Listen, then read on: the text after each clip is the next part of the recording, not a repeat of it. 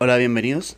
Quiero invitarlo hoy a este audio que vamos a hablar principalmente del deporte y la conciencia en el deporte como forma de trascender. No como forma de alcanzar un físico o... No, vamos a hablar de atletas a nivel superiores que para llegar a ese estado han alcanzado estados mentales sorprendentes. O no solamente han alcanzado estados mentales sorprendentes. Son estados que tú sabes que para llegar ahí tuvieron que pasar por cosas que probablemente no querrías pasar. Incluso son personas que aunque tú no entiendas por lo que pasaron al verlos competir o al ver su estado de conciencia para alcanzar ciertos movimientos, correr por cierto tiempo, alcanzar ciertos gestos, en el fondo tú sabes que hubo un proceso increíble. Y por el simple hecho de verlos en ese estado, los admiras. Estuve leyendo un libro, todavía está increíble, y te quería compartir esta idea. Y es la idea de trascender a niveles mentales espirituales a través del deporte. Porque esta es una idea que me gusta mucho, pero no había encontrado un campo que la juntara. Y justamente este libro la junta, entonces fue una idea que te quería compartir. ¿Por qué? Porque comenta que el deporte, el ser atlético, es alguien que admiras de forma instintiva. Ni siquiera lo piensas. ¿Por qué? Porque esa persona es un reflejo de lo que tú podrías llegar a ser en cierto estado. Entonces, al ver una persona que es atleta, deportista, que se ha empujado, que puede correr, este personaje, a mí me sale mucho un personaje, no recuerdo el nombre, en Instagram, que es un triatleta que hace Twitch. Y la gente lo admira por los lugares que ha corrido, por los peligros que han pasado en esos estados, porque creo que tuvo un quiebre relacional y eso lo ayudó a salir y wow, y corre por ciertos lugares que son lugares más peligrosos. Admiración total. Sin saber qué pasa por su mente, cuáles son sus creencias, cómo comen, cómo vive, qué personal le gusta, si tiene algún fetiche medio raro, exótico, fantasías que quizás lo quemarían vivo. No se sabe, pero porque tiene un rendimiento en ese deporte tan maravilloso, lo admiran. Ya me estaba acordando de un video de, de Leo Messi, porque Leo Messi ni siquiera tenemos que presentarlo. Es una personalidad increíble. Es una persona que tiene, ¿cómo se dice esto? Influencia. Tiene una influencia increíble. El deporte le da una influencia sobre la población en general increíble. Y en un evento dijo, le pasaron el micrófono para que hablara.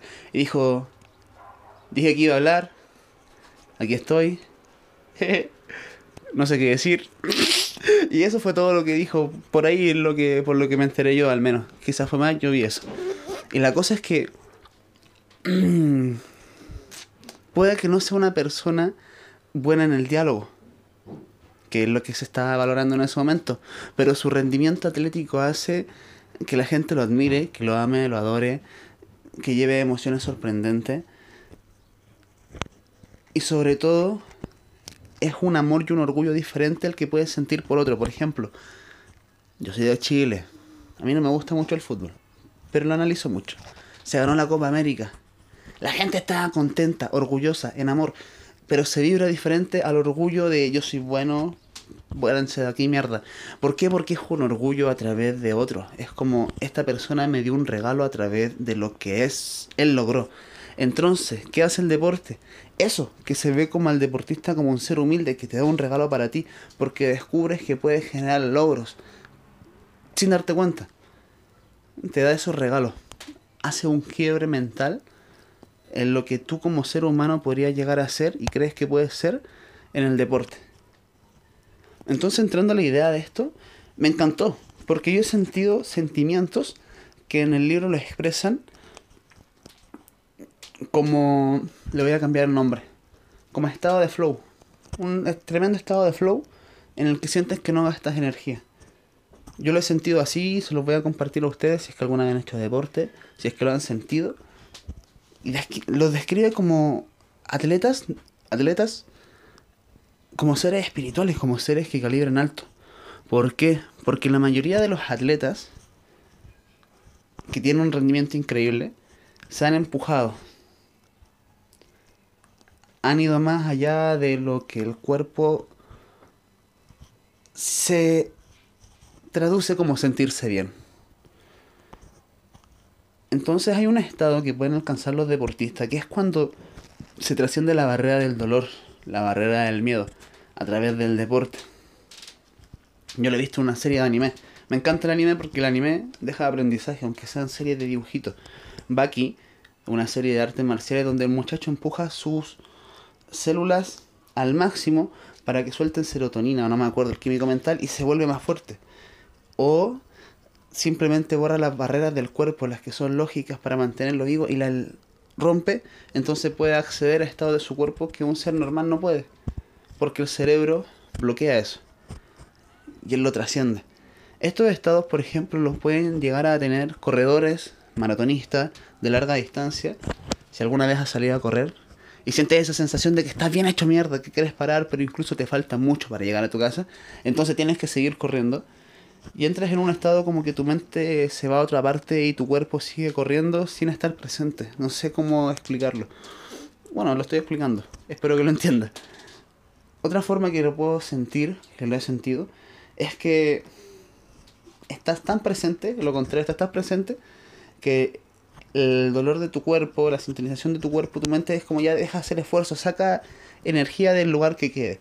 Y cuando hace eso como que conecta todo el cuerpo y empiezas a moverte como en descanso, te empiezas a mover como relajado, a pesar de que estés muy agotado.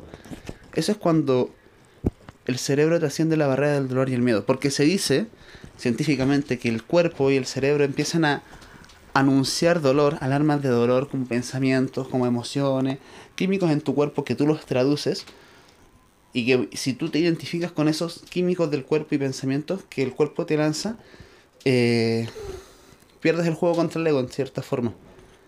Cuando tú ya estás como en un 40% de tu esfuerzo, el cerebro te dice, ya basta, nos vamos a morir, estás haciendo suficiente esfuerzo, relax, tranquilo.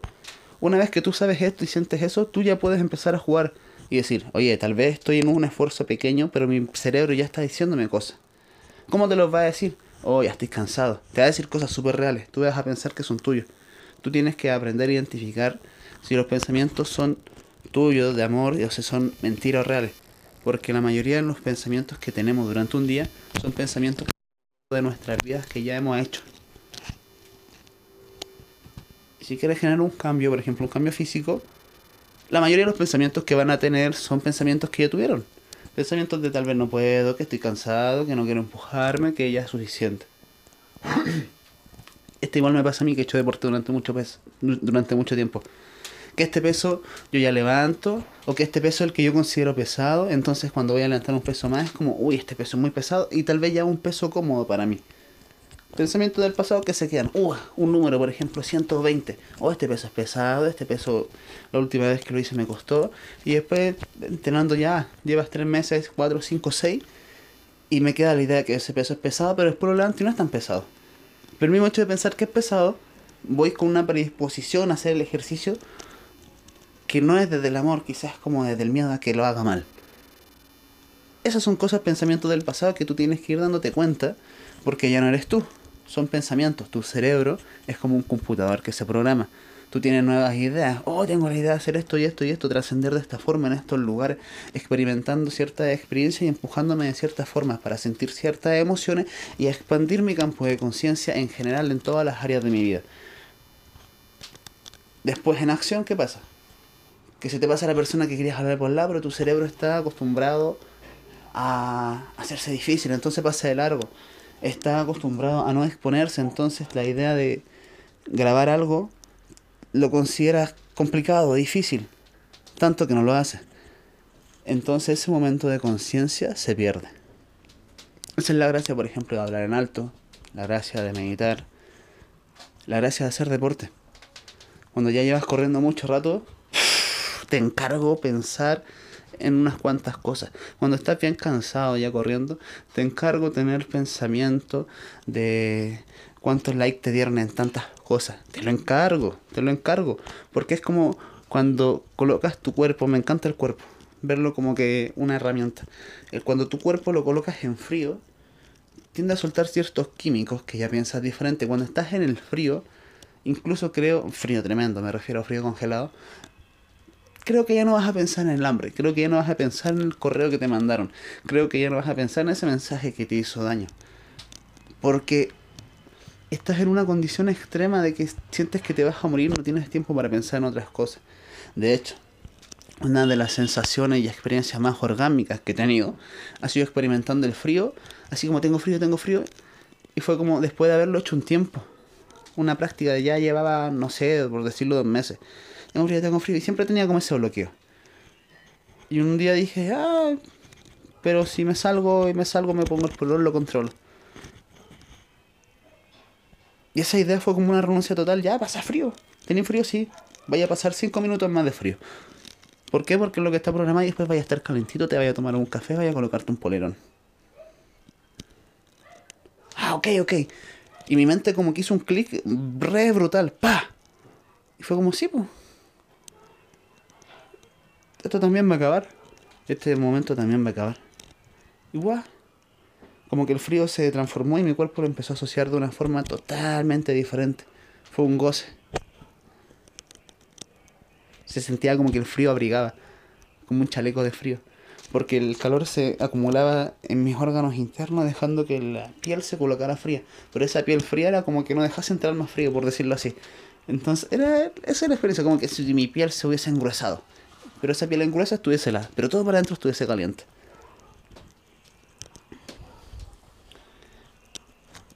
Y eso hace trascender, y eso es el deporte, empujarte un poquito más.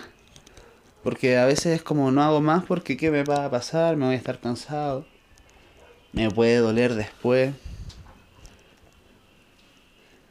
La experiencia más heavy que he tenido entrenando, y he entrenado mucho, ha sido estar cerca del vómito. No he llegado a vomitar. Cerca del desmayo. No he llegado a desmayarme entrenando. Sí me he desmayado haciendo otras cosas. Y estaba muy cerca también del desmayo en el entrenamiento, por hiperventilación. Pero no, se viven muchas experiencias diferentes dentro del entrenamiento.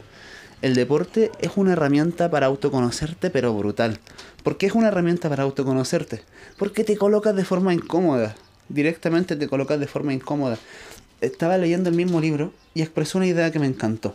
Y era que en las artes marciales a los niños les enseñaban de forma brutal cómo comunicarse con el cuerpo y sus emociones. Lo hacían llorar, eh, llevándolo al extremo, entrenándolo. Por ejemplo, cuando son grandes, o sea, cuando son pequeños, lo hacen entrenar con un adulto. Entonces el adulto es más fuerte que ellos, lo empuja, lo mueve y lo hace sentir como ese de, oh, no logro nada, este es más fuerte, quiero pegarle, pero no puedo, porque tanto, tanto? Y se ponen a llorar y tanto. Entonces lo que buscaban ellos era buscar ese quiebre emocional para que cuando salían a la vida supieran cómo comunicarse con esas experiencias y trascendían a nivel emocional a través del deporte. Y yo he visto videos cuando lo entrenan y videos asiáticos y me molestaba eso y yo lo vi después y cambió mi, mi concepto. Porque a mí me ha pasado. Uh, estar andando en bicicleta, que te falten 25 kilómetros para llegar a tu casa, te den dos tirones en los pies, pa, pa, que no puedas ni caminar, salir, que estás andando en bicicleta, y si te paras al suelo por parar, te dan dos calambres en los pies, entonces no caminas y te frustra y no puedes caminar. Y tu mente ahí hablándote, uh, te habla de todo. Pero ¿por qué no comiste más? ¿Pero por qué no trajiste agua? Trajiste agua longa, ah, pero no longo, oh, que estoy hecho mierda, uh, vienen cinco ciclistas más, me van a ver aquí tirado como hecho mierda, no, por favor, no, pasa piola. La mente dice de todo. Y ahí tú ves cómo te identificas. El autoconcepto que tú te das en ese momento.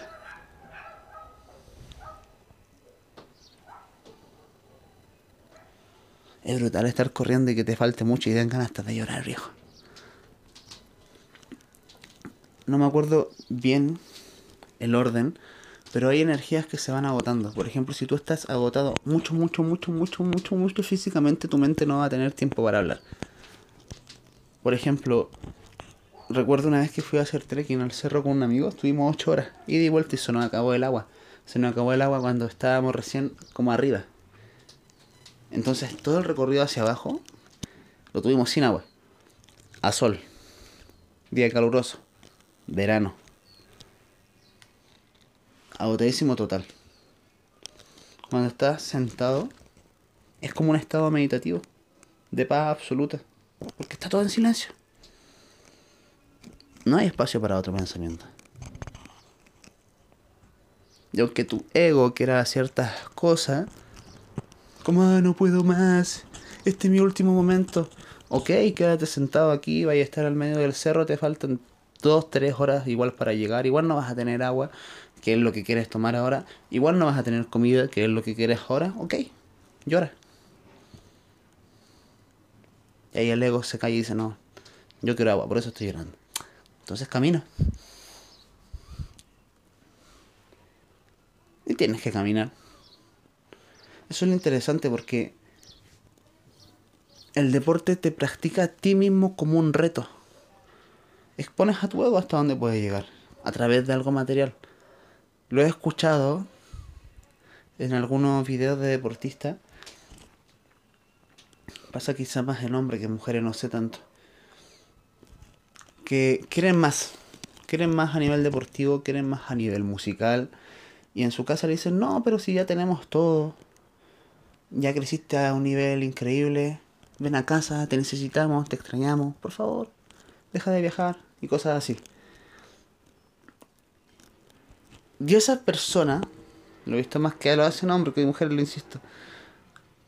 Pero puede pasar al revés, así que no, no quiero separar sexos, como para que haya guerra. Esa persona que se renunció a seguir obteniendo más, entre comillas, más a nivel material, que al final un reflejo del crecimiento interno, se pseudo muere en persona. Fallece. Porque mientras estaba practicando eso, vibraba en un estado energético de curiosidad, de crecer. Hace poco vi una clase con el profe de entrenamiento literal de entrenamiento, levantar peso, no de nutrición ni nada de eso, entrenamiento. Y decía que una de las cosas que más le motivaba en su tiempo de entrenamiento era que, uno, no había información por ningún lado y en su país, Italia, habían revistas. Entonces, cuando llegaba la revista, iban como locos corriendo hacia la revista. Denme una, por favor, que ojalá que queden, ojalá que queden. Y la leían y buscaban un nuevo método de entrenamiento que quizás pudiera haber salido, el nuevo experimento, la nueva serie la nueva forma de entrenar, la nueva forma de, de hacer las repeticiones, de descansar, de llevar la comida, qué sé yo. Y lo que le divertía de ir a entrenar era poner en práctica esa nueva forma de entrenar. Por ejemplo, ¡uh! Mira, salió un raspado de 20. ¿Qué es un raspado de 20? Cargar el 70% de tu R, de tu peso máximo que levanta en ciertos ejercicios, sentadilla, por ejemplo, o sea, en la revista, y llegar hasta 20. Ah, ok, pero es 70%, entonces me va a hacer mierda. Sí, respawn de 20 porque descansas 20 segundos entre repetición y repetición cuando ya no puedes más. Ah, entonces sea al extremo en lo que ¿La tengo que bajar? No, no la tengo que bajar. Ok, ok, ok. Seas así, seas así. Voy a practicarlo porque quiero saber cómo se siente mi cuerpo y experimentar eso. Le daba lo mismo si el buen estaba flaco, le daba lo mismo si el buen estaba gordo, le daba lo mismo si el entrenamiento lo hacía más fuerte, más débil. Él quería experimentar cómo se sentía la nueva rutina y era, y con eso era feliz. Decía lo difícil que. Decía, decía en la clase, lo difícil es motivar a mi cliente porque yo encuentro una motivación en esto y a mi cliente no le gusta. ¿Cómo motiva a mi cliente? A mí lo que me motiva es sentir mi cuerpo haciendo esto. A mí, a mí lo que me motiva es cuando estiro, sentir cómo estiro. Y mi cliente le digo, hace esto para que sientan, no, es que me da flojera, ¿cómo lo motivo?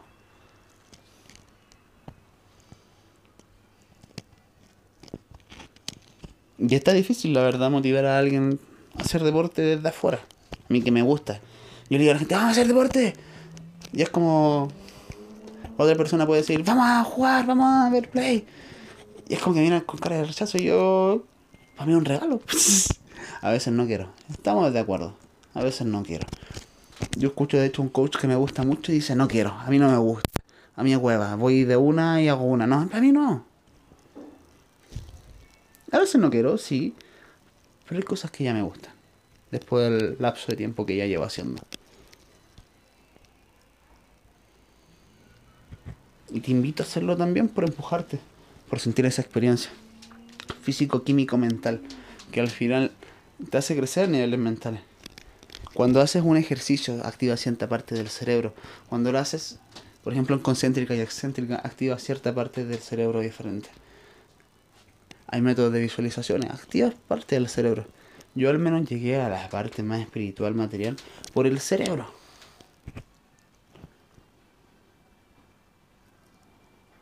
Es están interconectados. Y de hecho creo que es muy bonito que hagas ese salto y te devuelvas, salto y de vuelta. Porque una forma de trabajar tu mente, si no sabes cómo trabajarla desde la mente, es trabajar el cuerpo. Y cuando no puedes con tu mente muchas veces, tienes que hacer un movimiento físico. Se van nivelando. Cuando sientes que tu mente está muy caótica y no sabes qué hacer, ya, por ejemplo, si conoces muchos métodos, eres coach, psicólogo, bla, bla, bla, y aún así te está comiendo, sálete y trabajalo desde el físico. Sale, suda, levanta peso, grita. Viceversa. Si tu cuerpo está pudiendo mucho contigo, es tu mente, trabaja tu mente.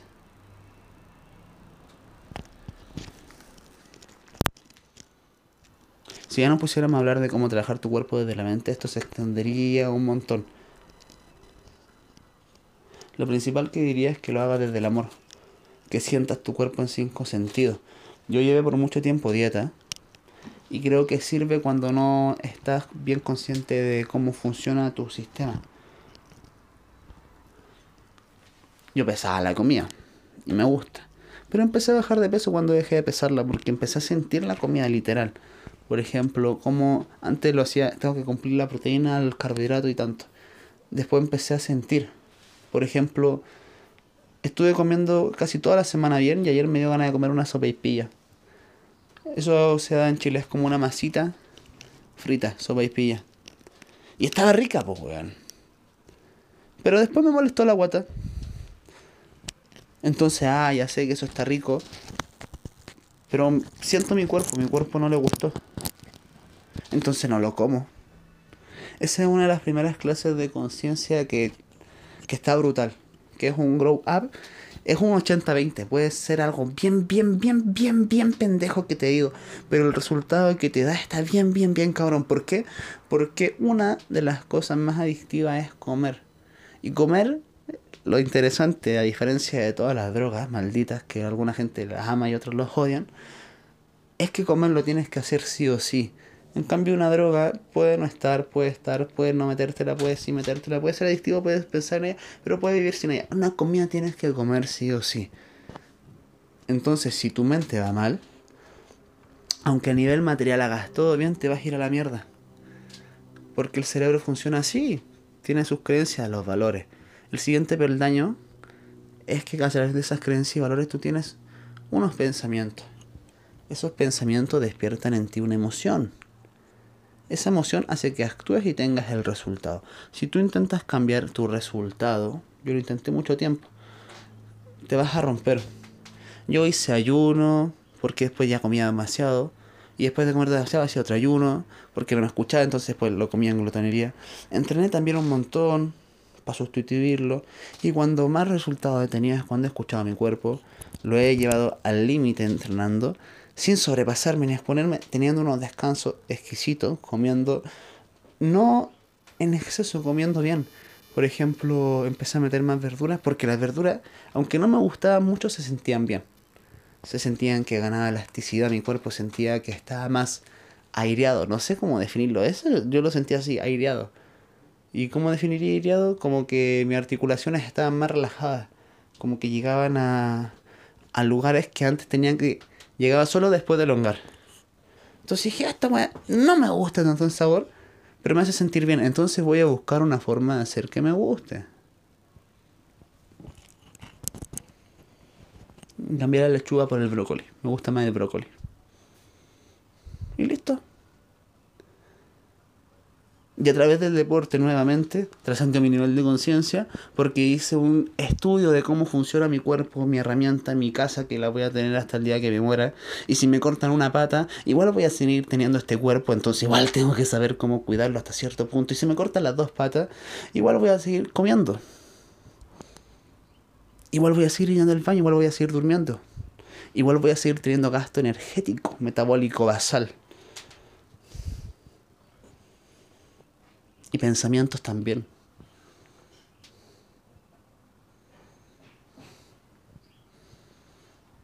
Y te hace conocerte. Amor propio. Se siente, se vibra, se, se, se siente rico. Entonces te quería invitar a este concepto. Este concepto que el deporte te ayuda a aumentar tu nivel de conciencia y que el nivel de conciencia te ayuda a aumentar la excelencia en ese deporte. Y que mucho mejor practicar el deporte desde lo que te dije recién, desde la excelencia. Porque desde la excelencia no lo haces para ti. Esto te lo comunico tal cual estaba en el libro, no te lo estoy leyendo, pero es la idea. Que cuando no lo haces para ti y buscas la excelencia, puedes trascender un nivel superior y la gente te va a mirar y decir, wow, yo quiero aprender de esa persona. ¿Por qué? Porque llegaste a un nivel que le puedes demostrar a otra gente que se puede autosuperar, le puedes demostrar a la humanidad y a la conciencia colectiva hacia dónde puede llegar con sus nuevos límites. Y si eso llueve, aprenden más personas y aprenden más personas y es un cambio colectivo. No desde el llorar ni del, ay, necesitamos un cambio, no, es del de, lo demostraste, la gente quiso imitarte y lo lograste, lo hiciste. Se me vino mucho la idea de la, de la esta niña que quiere el cambio climático, pero cuando va a los eventos es como ustedes son culpables. Yo no los perdonaré de que hayan quemado nuestros bosques porque nuestra generación vive de esta forma destrozada. Eso es como un no sé si el cambio es como pendeja culia. O sea, con todo respeto quiero decir que no es algo, un mensaje como que guste tanto como los otros que es un demostrativo y que al final admires por lo que consiguió y el deporte ayuda en eso. Hay miles de días, hay miles de formas. Te invito a moverte. No estoy diciendo que hagas el deporte que hago yo. Estoy diciendo que busques algo, que en este caso puede ser deporte, que te lleve a la excelencia. En esa excelencia trasciende. En esa excelencia no lo haces por ti. En un competir por hacerlo por dinero, tu energía baja en un excelencia. Vamos a buscar ese límite. A mí me hace llorar gente que me...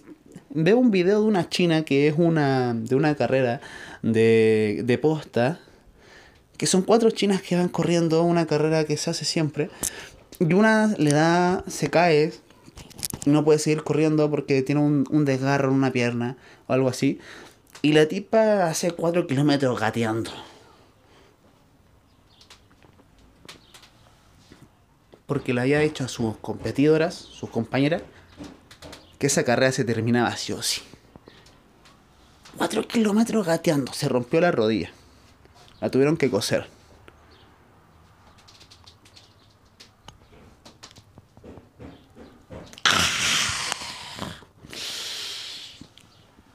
Te juro que no la conozco, pero la admiro. No sé a lo que se dedica, pero la admiro. No sé cómo está la relación con su familia. Pero no sé por qué la admiro. Llevó un puto palo de un lugar a otro para pasárselo a otra persona para que corriera hacia otro lugar. Si lo vemos lógicamente, es como, ¿por qué? ¿Por qué terminaste en el hospital? ¿Por qué? Porque si yo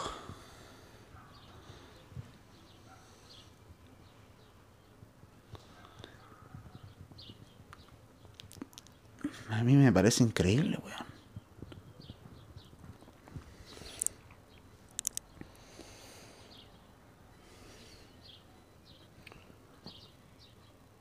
Ni siquiera la conozco.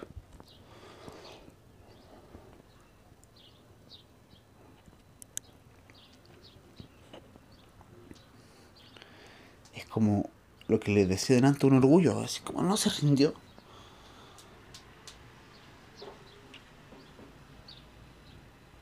Puede con eso, weón. Yo puedo con. No sé, pues, tengo fácil, qué sé yo, la puedo con el negocio, la puedo con mi familia, la puedo con las relaciones. Inspira. Es emotivo. Algo que le haga conciencia, algo que toca a todos.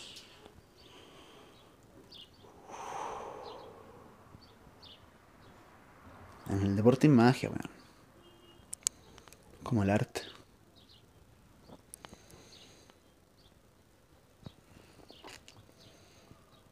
Aunque le guste esto, vamos a seguir hablando de esto. De deporte, de conciencia. A veces más de deporte, a veces más de conciencia. A veces un extremo de solo conciencia, a veces un extremo de solo deporte. Científico, muy teórico, muy cajita. Porque así muchas veces está. Porque hay gente que le gusta solo la ciencia. A mí no, no, no lo voy a ver con tanto de esta teoría, esta ciencia, este estudio, bla, bla, bla, bla. Vamos a hablar a veces extremos y a veces los vamos a juntar. Y por último te quería invitar a moverte. Que descubras algo en el que puedas empujarte a la excelencia. A mí una frase que me quedó de chico era tener un hobby que te dé dinero. Estamos creando lo mejor. Tener un hobby que te haga ser creativo. Cada vez me empujo en ese. Y tener un hobby que te haga sentir plenamente físico. Que te haga mover el cuerpo. Y eso siempre ha estado. Antes no me gustaba practicar deporte, sí. Pero siempre ha estado. Tuve un papá que era bien deportista, entonces de pequeño siempre hubo deporte.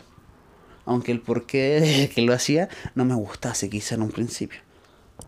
Pero siempre estuvo. No se lo invito, tal vez esos tres hobbies, pero empieza por el deporte. Porque algo que he escuchado es que no puedes dominar tus finanzas, si no puedes dominar algo que te vas contigo todo el tiempo, o que no puedes generar un negocio teniendo que dominarte el empleo, si no dominas tu cuerpo. O sea que el poder, poder se puede, es lógico que se puede. Pero es como un reto. Domínate a ti, juega contigo, y así vas a poder salir mejor al mundo. Y si no importa salir, no importa, ya igual la que. Pero creo que está bonito ver tu máximo esplendor de belleza, ver tu máximo esplendor atlético, ver a lo que puede llegar tu cuerpo. Yo me acuerdo que una de las cosas que más me gustó cuando empecé a adelgazar fue que pude subir un cerro que era muy heavy. Y cuando llegué arriba había una vista increíble. No había podido llegar. Eso no, me, me dio lo mismo lo demás. Y me quedé sentado en el cerro con un viento increíble. El mismo sol que nos quemaba abajo cuando no teníamos agua, arriba como que cambió la temperatura y había un viento que te empujaba así. Y quedar mirando así. De lo que más me gusta.